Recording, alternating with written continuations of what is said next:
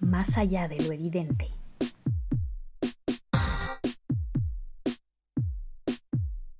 Hola, soy Natalia Ames y este es el nuevo episodio de Más allá de lo evidente, podcast del Comité de Lectura en el que analizamos momentos audiovisuales icónicos que han influido en cómo miramos y entendemos el mundo. En este podcast utilizamos herramientas del lenguaje audiovisual para diseccionar escenas de series, películas, novelas y videoclips, entre otros productos de medios masivos que nos han acompañado al crecer. El objetivo es releer estas imágenes con un sentido crítico, con el fin de deconstruir sus efectos sobre nuestras formas de pensar y contrastarlos con nuestra realidad actual. En cada episodio empezamos contextualizando el momento audiovisual elegido, al cual pueden acceder a través del enlace que compartimos en la descripción. En el caso del episodio de hoy, hablaremos sobre la escena del frappuccino y la pelea de gasolina de Derek y sus amigos modelos en la película Zoolander.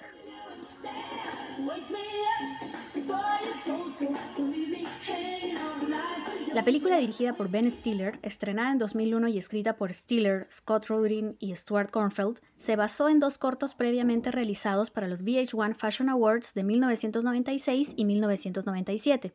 Los cortos incluían diversos puntos que luego fueron retomados por la película, como el personaje principal interpretado por Stiller, cuyo nombre se basaba en los famosos modelos de la época Mark Vanderloo y Johnny Sander. Zoolander se planteó desde su premisa como una película de humor tonto y básico, que satiriza el mundo de la moda en base a referencias reales y retrata a su personaje principal como un modelo narcisista y superficial, quien es utilizado como títere de la corrupción de la industria que busca perpetuar el trabajo infantil en países del sudeste asiático para beneficio de los magnates de la moda. El protagonista que le da nombre a la película, interpretado por el director, es un modelo de trayectoria exitosa que se enfrenta a un duro momento en su carrera, lo cual lo lleva a tomar decisiones impulsivas en búsqueda de sentido. La película nos muestra a Derek Zoolander tratando de reconciliarse con su padre y hermanos mineros, su rivalidad con el nuevo supermodelo de moda Hansel y su acercamiento con la periodista Matilda Jeffries, después de que ella le hace una entrevista que lo ridiculiza masivamente. Zoolander se desarrolla entre chistes absurdos sobre la falta de luces de Derek y sus buenos deseos, teorías conspiranoicas sobre el uso de modelos detrás de los grandes crímenes de la historia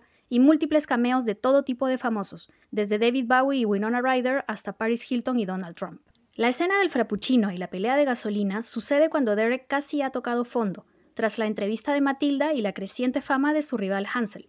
La primera toma nos muestra el departamento neoyorquino de Derek desde afuera, para luego ingresar a su entorno cotidiano compartido con sus roommates Rufus, Brint y Mikus. Los cuatro modelos dan la idea de una diversidad de catálogo, con cuerpos perfectos, preocupaciones simples, utensilios vintage y arte pop que retrata sus rostros en las paredes. El amplio espacio que comparten, así como la mezcla de mobiliario moderno y muros con looks descuidados, nos remiten a la idea de la gentrificación de los espacios urbanos. Mientras sus amigos se ocupan de sus quehaceres como hacer ejercicio, preparar jugo de naranja o responder sus celulares, Derek continúa en pijama, quejándose de sus desgracias. El protagonista critica a Hansel y sus amigos lo secundan, aunque tengan problemas para entender sus propios chistes irónicos. Derek los detiene, pues empieza a preguntarse que quizás hay algo más en la vida que ser realmente, realmente, realmente, ridículamente guapo, a lo que sus amigos no saben responder. Alejándose de ellos por su amplio departamento, Derek les propone la idea de hacer algo significativo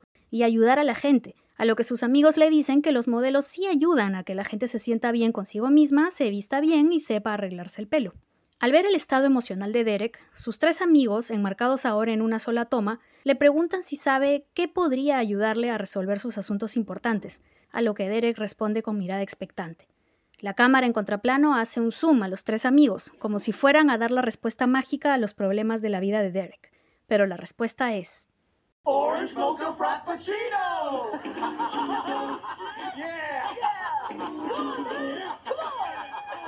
Se inicia la canción Wake Me Up Before You Go Go de Wham, mientras la cámara muestra a Derek iluminado y sonriente por la idea que le proponen sus amigos. La alegre melodía da paso al trayecto de los amigos en un simpático jeep de aspecto retro, con atuendos que combinan entre sí y lentes oscuros de diseñador. Los cuatro roommates llevan sus Orange Mocha Frappuccino en las manos y bailan divertidos recorriendo las calles de Nueva York, antes de detenerse en una estación para cargar gasolina. Como espectadores podemos saber que se avecina un momento tenso, pues vemos un inmenso anuncio de Tommy con la figura omnipresente de Hansel en una pared al fondo de la estación. La música sigue sonando y la alegría de los jóvenes lleva al juego de echarse agua, el cual vemos con una pequeña desaceleración que permite idealizar este momento de diversión y risas. La cámara muestra ángulos y planos que recuerdan coreografías musicales, como la toma cenital de los cuatro amigos alrededor del jeep, alternando también con un breve inserto de los trabajadores de la estación que ven los juegos con miradas de desprecio. En medio del juego con el agua, Derek se detiene y ve a un transeúnte que tira la revista en la que lo entrevistaron con un gesto de indiferencia. En imágenes que no muestran desaceleración, en contraste con las de sus amigos que siguen jugando divertidos y empiezan a utilizar las mangueras de gasolina, Derek se aleja de ellos para acercarse al tacho de basura y encontrar su portada, sintiéndose como si a él mismo lo hubieran echado al olvido, mientras la gigantografía de Hansel domina el fondo del plano de su rostro, leyendo mal el titular de A Model Idiot. Derek pone un gesto de tristeza, pero al voltearse y encontrar a sus amigos que juegan y bailan felices con grandes chorros de gasolina en cámara lenta, sonríe y nota que al menos los tiene a ellos y a su alegría para lidiar con su crisis personal. Mientras Derek mira desde lejos, ve a Brint bajando del jeep y llevándose las manos a la boca. En una serie de brevísimas tomas, acompañadas por la distorsión progresiva de la música, vemos a Derek poniendo un gesto de alarma, a Brint con un cigarrillo en la boca tras los chorros de gasolina y acercando su encendedor, un dramático zoom al rostro de Derek, un plano detalle del encendedor prendiendo el cigarrillo, el grito desesperado de Derek llamando a Brint, el rostro de este sorprendido y Derek corriendo hacia él mientras grita ¡No! esta vez en cámara muy, muy lenta, enfatizando que ya es demasiado tarde para evitar el desastre.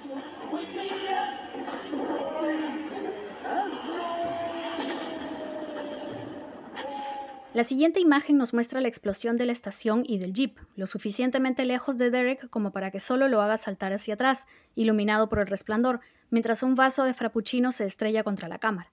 El accidente que termina con las vidas de los supermodelos Rufus, Brint y Mikus funciona en la película como un pretexto narrativo para que Derek finalmente toque fondo y anuncie, en la escena siguiente que muestra el entierro, su retiro de las pasarelas. Usar la muerte de un personaje secundario como motivador para decisiones radicales o cambios profundos en el protagonista es un recurso muy utilizado, a veces de manera muy poco creativa y casi siempre matando a personajes femeninos que no se han desarrollado mucho en la historia previa. Es lo que se conoce como la figura de la mujer en el refrigerador. Algunas películas juegan con esta figura, exponiendo lo ridículo que puede llegar a ser el uso y abuso de un personaje que solo sirve para mover la narrativa de la historia y de su protagonista. Un caso interesante, por ejemplo, es el de John Wick, cuyo protagonista inicia su carrera de venganza tras la muerte de su perrito y el robo de su auto. En el caso de Zoolander, si bien los roommates de Derek casi no aparecen en el resto de la película, su interacción en esta escena nos demuestra que se trata de jóvenes muy similares al protagonista, tanto por ser modelos como por su superficialidad, falta de sentido común y desconexión del mundo real.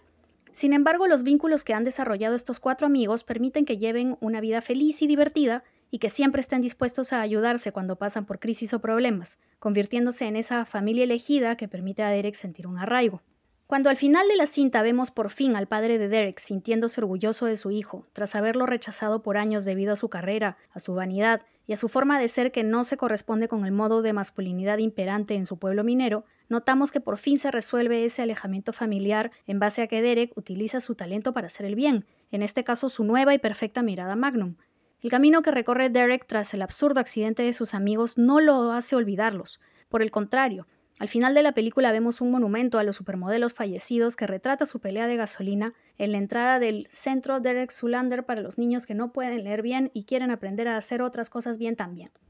Así, aunque la escena de la pelea de gasolina se muestre como un acontecimiento ridículo y risible dentro de la narrativa de la película y se asuma de esa forma desde su lenguaje audiovisual, también nos sirve para conocer más sobre Derek, y sobre esas características que lo convierten a él y a sus amigos en jimbos o en hombres bellos, superficiales y tontos de buen corazón. La escena también nos muestra que Derek, dentro de todo, sí era ligeramente más inteligente que sus amigos, al ser el único que se percata del peligro inminente, lo cual permite que en el clímax de la historia pueda ser el único modelo que reacciona en contra de los manejos de la industria. La película Zoolander fue un éxito de taquilla, recaudando 45 millones de dólares en Estados Unidos y Canadá y 15 millones adicionales en el resto del mundo, a pesar de no haber sido estrenada en países como Malasia y Singapur debido a las referencias al gobierno de Malasia y la explotación infantil. Si bien la película se estrenó apenas un par de semanas después del ataque a las Torres Gemelas de septiembre de 2001, y por ello se decidió borrar la silueta de las torres de la escena del funeral como un gesto de sensibilidad, el resto de la película y su humor absurdo y por momentos irreverente funcionó muy bien con las audiencias. A nivel de crítica, la película recibió reacciones mixtas, con críticos prestigiosos demoliéndola o encumbrándola en las listas de lo mejor del año o de la década en revistas especializadas. De hecho, el director Terrence Malick la incluyó en 2013 en un ciclo de sus películas estadounidenses favoritas, junto a cintas de John Huston, Preston Sturges y su propia película Badlands. Veinte años después de su estreno, Zoolander ya originó una poco exitosa secuela, una serie animada y la creación en el mundo real del famoso Orange Mocha Frappuccino, inventado en el guion como una broma e incluido en la carta de Starbucks en el año 2007. Ver la película en 2021 nos permite reconocer cómo en la actualidad es posible encontrar nuevos y más diversos modelos de masculinidad sin tener que necesariamente encasillarse en esquemas caducos o dañinos. También nos permite ver a un jovencísimo Alexander Skarsgård actuando como Mikus en su primer papel en Hollywood, muchos años antes de Tarzan y True Blood. Les invito a ver nuevamente la escena del frappuccino de Zulander, a reírse con su humor básico y a analizar cómo un acontecimiento trágico y la forma de procesarlo lleva a cambios y nuevos comienzos, tanto en el cine como en la vida. Nos reencontraremos en el próximo episodio para analizar otros productos audiovisuales que nos marcaron y que revisitaremos con una mirada crítica. Hasta la próxima.